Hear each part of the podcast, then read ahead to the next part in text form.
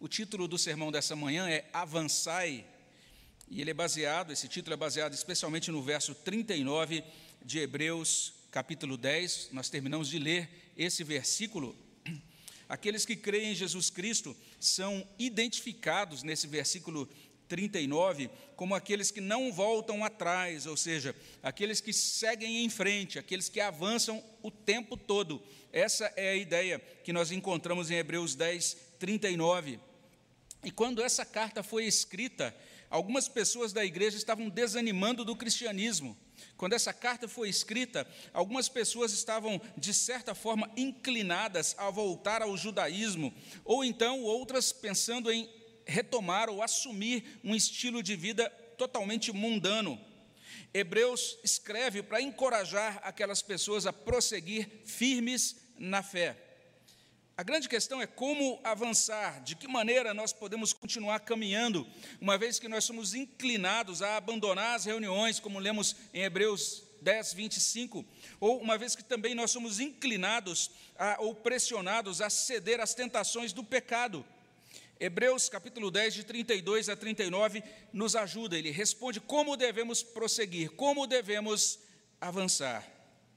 Em primeiro lugar, quando olhamos os versos 32 a 34, nós vamos aprender aqui que nós avançamos rememorando o passado, e em segundo lugar, a partir do verso 35 até 39, nós avançamos vislumbrando o futuro. Assim como um bom motorista, né, para que ele possa dirigir bem, ele vai estar sempre olhando para o retrovisor, para aquilo que consta atrás, olhando também para frente, para que assim ele chegue ao seu destino. De acordo com essa carta aos Hebreus, nós avançamos rememorando o passado. Olha aí, verso 32: Lembrai-vos, porém, dos dias anteriores, em que, depois de iluminados, sustentastes grande luta e sofrimentos, ora expostos como espetáculo tanto de opróbrio, ou seja, de insultos, como diz a NVI, quanto de tribulações ou de maus tratos, como diz a nova Almeida atualizada. Ora, tornando-vos coparticipantes com aquele, com aqueles que desse modo foram tratados. Os leitores são incitados aqui, são chamados a lembrar do passado, rememorar aquela boa época em que eles foram iluminados, ou seja, a época da conversão deles. Eles deveriam pensar naquele tempo da conversão deles. Eles tinham que se lembrar do início da vida cristã e eles tinham que certamente, especialmente trazer à memória que o início da vida cristã foi marcado por luta e sofrimento. Está aí no verso 32. E quando a gente olha para essa palavra, e é para essa expressão, melhor dizendo, luta e sofrimentos, é, não se trata de uma perseguição que foi incitada ou encaminhada pelo Império Romano. O grande fato é, quando um judeu se tornava cristão, especialmente a partir da metade do primeiro século da nossa era, esse judeu perdia o apreço, ele perdia também o apoio da sua família e da comunidade judaica. A gente normalmente lê né, sobre cristãos que se convertem, é, é, pessoas que são do islamismo, saem então do Islã e abraçam o cristianismo, e são abandonados, são execrados pela família e pela comunidade. Pois bem, isso não é uma experiência nova, já acontecia lá a partir da metade do primeiro século, quando um judeu se tornava cristão. A gente tem uma leitura, às vezes, bastante romântica, não é? Da fé judaica, mas a gente precisa olhar com mais atenção para a, o próprio Novo Testamento. Então pode soar estranho isso, é, essa ideia de perseguição por parte dos judeus, uma vez que Jesus era judeu, uma vez que os apóstolos eram judeus, uma vez que a igreja, de certa forma, constituída ali no dia de Pentecostes, era formada por judeus e por prosélitos, ou seja, pessoas que eram adeptas gentil, gente, pessoas gentias que eram convertidas à fé judaica. Então a gente pode até dizer isso, não é errado a gente afirmar que o cristianismo nasceu e cresceu no seio do judaísmo, mas apesar disso, você é convidado a olhar para o livro de Atos. Você vai perceber ali no livro de Atos que logo nos primeiros dias da igreja, os apóstolos, os primeiros cristãos foram perseguidos pelos judeus. Você encontra de certa maneira, uma atitude de beligerância, de desagrado dos judeus para com os cristãos em, Atos, em Atos 4, de 1 a 22. Você encontra isso de novo em Atos 5, de 17 a 42. Você encontra um novo é, nova incitação ou nova iniciativa contrária aos cristãos por parte dos judeus, em Atos 6, de 8 a 15, ou 8, de 1 a 3, ou 12, de 1 a 3. E é interessante que quando você olha para uh, o finalzinho dessa, da, daquela, daquela primeira divisão de Atos, ali no finalzinho do capítulo 6, você vai perceber que, inclusive, um dos perseguidores, um dos judeus que perseguiam os cristãos, se chamava Saulo. Saulo eh, perseguia os cristãos, retirava-os das suas reuniões e era um ferrenho opositor. Na segunda metade do livro, é o próprio Paulo agora, com o nome e com o coração mudado, que é perseguido também pelos judeus. Isso acontece da primeira viagem missionária, 13, 44, 45, 13, 50, 51. Você vai ver isso no capítulo 14, no capítulo 17, no capítulo 18, no capítulo 19, no capítulo 20, no capítulo 21, no capítulo 22, no capítulo 23, especialmente no capítulo 23, você vai encontrar Paulo sendo pressionado, sendo acossado pelos judeus que eram contrários a ele, e aí, por causa disso, ele é preso. Ele agora tem que responder diante das autoridades, e termina o livro de Atos com Paulo preso em Roma por conta da oposição dos judeus. E a situação não melhorou nas décadas que se seguiram. A partir desse ponto se tornou cada vez mais beligerante. Isso que é mostrado, ou que é retratado aqui pelo autor da carta aos Hebreus, de certa forma, está nos informando o que aconteceu com os primeiros judeus que se tornaram cristãos. Eles foram expostos como em espetáculo, tanto de opróbrio quanto de tribulações.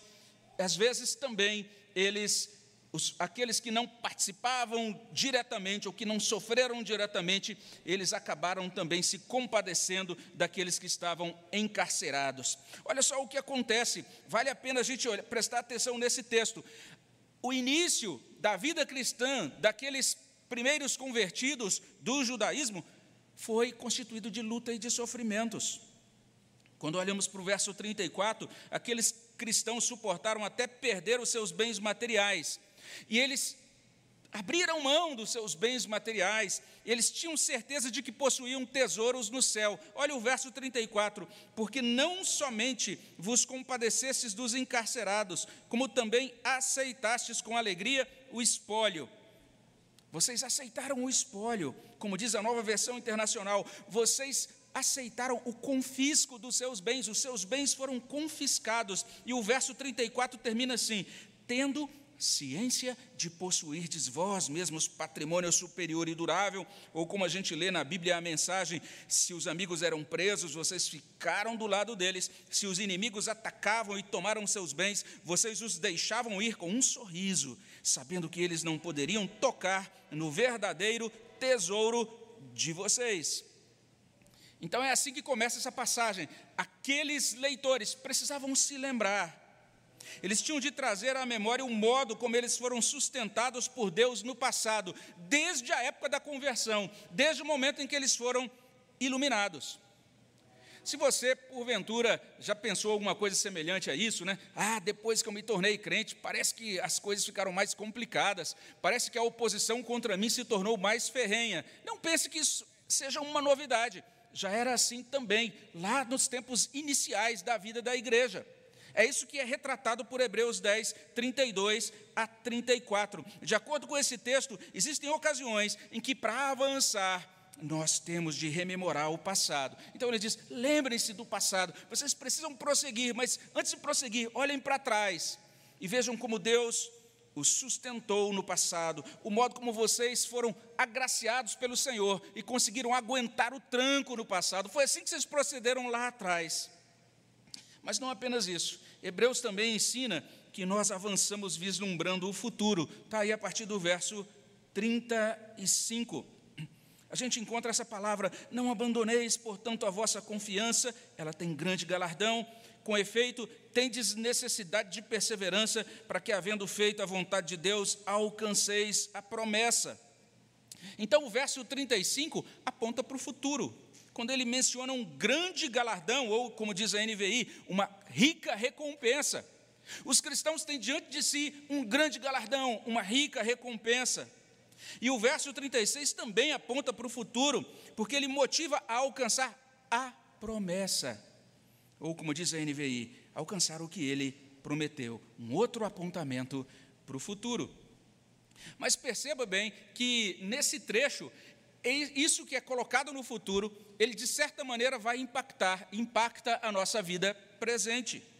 Existem referências ao tempo presente nessa parte da carta aos Hebreus. A carta aos Hebreus vai nos ensinar o seguinte: para alcançar a bênção de Deus amanhã, é preciso continuar caminhando com Deus hoje. Esse é o ensino da carta aos Hebreus. É preciso prosseguir firme naquela liberdade que nós temos de entrar na presença de Deus, porque o verso 35 vai dizer assim: Não abandoneis, ou seja, não rejeiteis, portanto, a vossa confiança. E a palavra que é traduzida aqui por confiança já apareceu nesse capítulo, no verso 19. Lá ela é traduzida como intrepidez. Nós podemos entrar com intrepidez, com confiança no Santo dos Santos. Agora, o autor de Hebreus está dizendo: não abandonemos essa intrepidez, não abandonemos essa confiança de entrar no Santo dos Santos, de entrar na presença de Deus.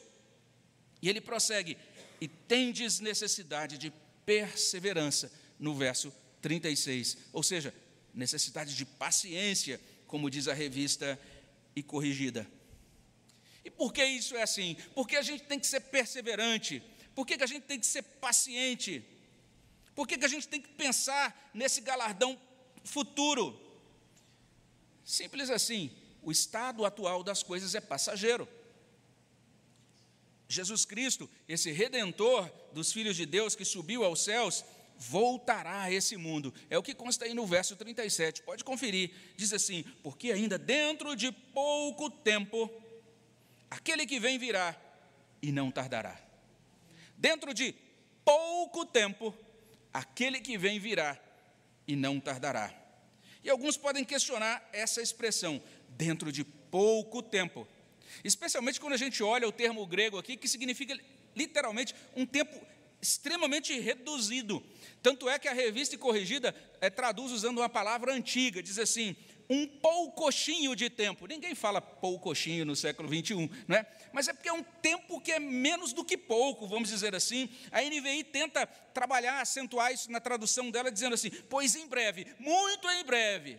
E se a gente olha a tradução de Frederico Lourenço, da Companhia das Letras, ele diz: ainda um pouco, quão pouco? E ele voltará.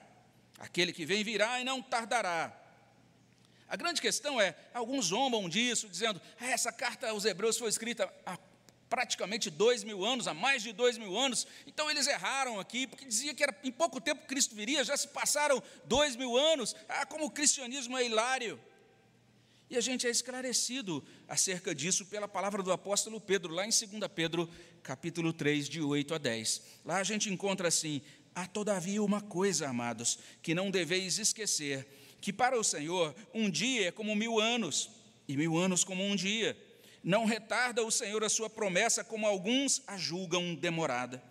Pelo contrário, ele é longânimo para convosco, não querendo que nenhum pereça, senão que todos cheguem ao arrependimento. Virá, entretanto, como ladrão o dia do Senhor, no qual os céus passarão com estrepitoso estrondo, os elementos se desfarão abrasados, também a terra e as obras que nela existem serão atingidas. O Senhor voltará, o Senhor vem. É por isso que nós caminhamos nessa vida olhando para o galardão, para a rica recompensa. E o que fazer enquanto ele não retorna? Como proceder enquanto nós o aguardamos? O verso 38 responde: ele diz: Nós temos que prosseguir vivendo, avançando, andando por fé. Diz assim o verso 38: Todavia o meu justo viverá pela fé, e se retroceder, nele não se compraz a minha alma. Que interessante esse ensino. Ele é retirado de Abacuque, capítulo 2, 3 e 4. Hebreus traz agora esse ensino atualizado, reconfigurado. Ele está deixando bastante claro que enquanto nós aguardamos o Senhor, enquanto Cristo não vem, nós devemos prosseguir crentes, crendo.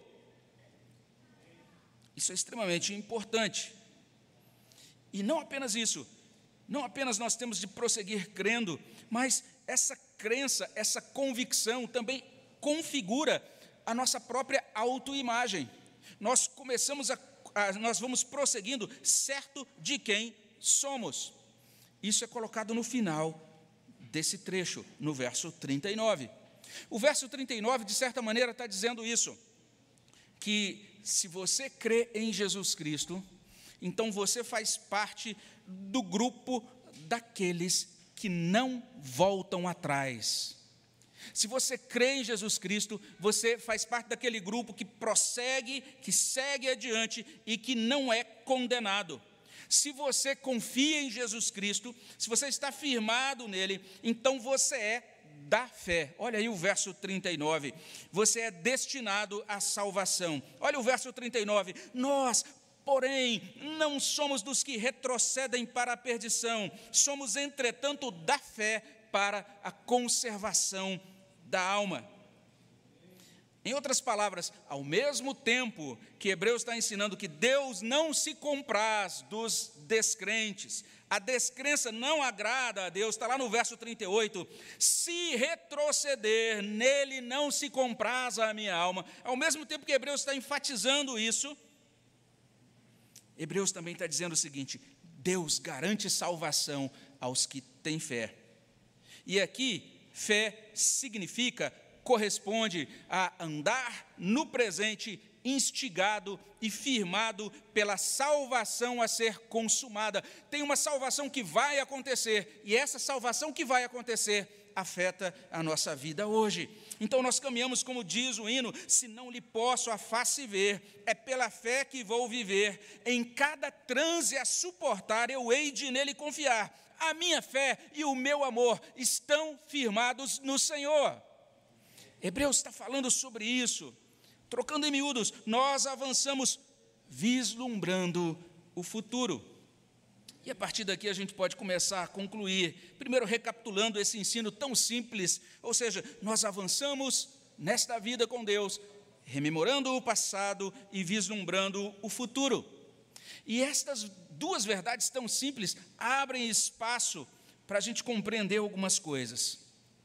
A primeira coisa é a seguinte: luta e sofrimento foi a experiência dos primeiros cristãos. É o que é escrito aqui nessa carta aos Hebreus. Então, quando você liga a sua TV, ou nem poucos fazem isso hoje, outros estão principalmente olhando para os seus dispositivos e acessa as notícias. Quando você faz isso e diz, oh, como está difícil para o cristianismo, nós estamos vivendo na pior época da era cristã. Não é verdade. Nós podemos dizer que estamos vivendo num tempo muito difícil, mas o que Hebreus diz é: sempre foi assim. Veja só, nós estamos vivendo um tempo duro, é ou não é? É, mas alguém entrou na sua casa e tirou os seus bens porque você é cristão? Não, isso aconteceu lá com os primeiros cristãos. Nós estamos vivendo um tempo difícil, mas você agora é chamado, colocado em praça pública, e você é zombado, e você é maltratado publicamente porque você é cristão? Ainda não. O nosso tempo hoje é extremamente complexo, extremamente difícil, mas Tome muito cuidado para você não compreender que você é o cristão que vive no tempo mais sombrio da história. O tempo é sombrio, mas sempre foi sombrio para os cristãos. Eles já começavam a fé sofrendo perseguições. Seria irreal esperar algo diferente do cristianismo e da realidade do mundo hoje. O cristão o tempo todo está enfrentando lutas, lutas por dentro, por conta da teimosia, por conta da rebelião da sua carne, do seu coração contra a palavra de Deus. A gente está sempre nessa luta espiritual, mas também lutas por fora. O cristão segue na vida premido, atacado pela cultura que é oposta a Deus. E isso atualiza aquele dito de Jesus em Lucas 21, 17: De todos sereis odiados por causa do meu nome. Foi o que Jesus garantiu para a gente. Ele reuniu os discípulos e disse: Quero dar uma boa notícia para vocês. Qual é? Vocês serão odiados por todos por causa do meu nome. Isso não mudou. Isso vai continuar assim até o retorno dele. Então, você está sofrendo por ser cristão? Não se deixe abater. Hebreus está dizendo: É assim mesmo desde sempre, e isso vai continuar até a volta de Cristo. Esse é o encorajamento de Hebreus. Olha como a Bíblia é honesta. Olha como a Bíblia coloca as coisas para a gente de maneira muito sincera. Uma outra coisa que chama a nossa atenção é que não havia razão para os crentes retornarem para aquilo que os fez sofrer. Você percebeu esse argumento de Hebreus aqui? Alguns deles queriam voltar para o judaísmo. Eles estão sendo lembrados. Lembrem do que aconteceu no início da conversão de vocês. O judaísmo maltratou vocês. Os judeus perseguiram vocês, tomaram os bens de vocês. Mas, apesar de tudo isso, alguns estavam querendo voltar para o judaísmo. Alguns deles estavam querendo voltar ou assumir uma vida de pecado, retornar ao pecado. O pecado os escravizou e, mesmo assim, eles queriam retornar para o pecado. Você prestou atenção nessa coisa espantosa que Hebreus está mostrando para a gente? É muito esquisito esse apego do nosso coração, esse apego de desejar retornar a pessoas, retornar a situações, retornar a coisas que só trouxeram anteriormente prejuízo e dor. Mas o nosso coração se engana e de repente quer voltar a essas coisas.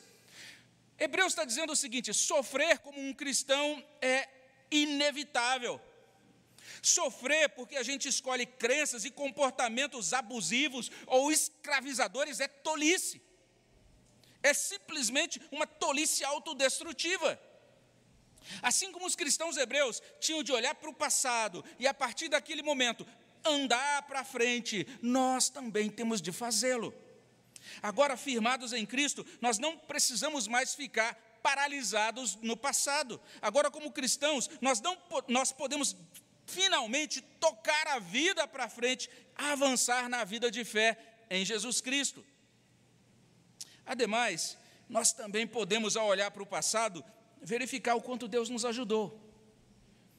O autor está dizendo isso. Olhem lá atrás, olha o quanto vocês sofreram, mas vocês foram mantidos firmes. Olhem para trás, vejam o quanto Deus os ajudou, vejam o quanto Deus os amou, vejam o quanto Deus os livrou e preservou. Aqueles cristãos hebreus foram graciosamente capacitados a suportar o sofrimento, a demonstrar compaixão, a renunciar às coisas passageiras dessa vida. Aqueles cristãos hebreus receberam a graça da fé de possuir um patrimônio superior e durável no céu. Então nós também temos que olhar para o passado contando as bênçãos de Deus, percebendo o quanto lá no passado Deus nos amparou, o quanto Deus nos ajudou, como sugere aquele poeta, conta as bênçãos, dize quantas são recebidas da divina mão, vem dizê-las todas de uma vez e verá surpreso quanto Deus já fez. E por fim, Hebreus nos ajuda a saber quem são os verdadeiros cristãos. De acordo com esse trecho da carta aos Hebreus, um cristão é alguém que nunca retrocede para a perdição. De acordo com essa carta aos Hebreus, um cristão verdadeiro é alguém da fé para a conservação da alma. Verso 39. De acordo com essa carta aos Hebreus, um cristão é alguém que continua crente até o fim. Ele pode passar por um entreveiro, por um problema, ele pode, por um tempo, inclusive, se afastar. Mas, como aquele filho relatado na parábola dos dois filhos perdidos, que a gente chama normalmente de parábola do filho pródigo, ele vai voltar no tempo certo, Deus vai trazê-lo. É alguém que vai ser trazido por Cristo, vai ser assegurado por Cristo até o fim da vida, até receber o grande galardão a rica recompensa, até alcançar a promessa, como nós olhamos nesses versículos.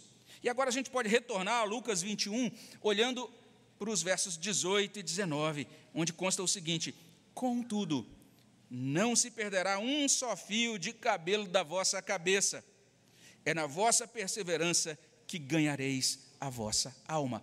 É na vossa perseverança que ganhareis a vossa alma os ditados populares recomendam: vamos em frente que atrás vem gente. Ou então, se correr, o bicho pega, se ficar, o bicho come. Existe verdade nisso. Aqueles que pertencem a Cristo têm uma só direção a seguir: em frente. Hebreus 10, 32 a 39 pode ser resumido em um comando muito simples e motivador: avançai. Que Deus, com Sua graça, nos capacite e motive para avançar. Amém, meus irmãos? Vamos orar ao nosso Deus. Abençoa, Senhor Deus, os nossos corações. Aplica a tua palavra com poder para que sejamos nutridos e também, ó Deus, modificados, alentados e agora também, ó Deus, é, motivados para continuar caminhando contigo, olhando o tempo todo para o Senhor como autor e consumador da nossa fé. É o que nós pedimos e agradecemos no nome de Jesus. Amém, Senhor Deus.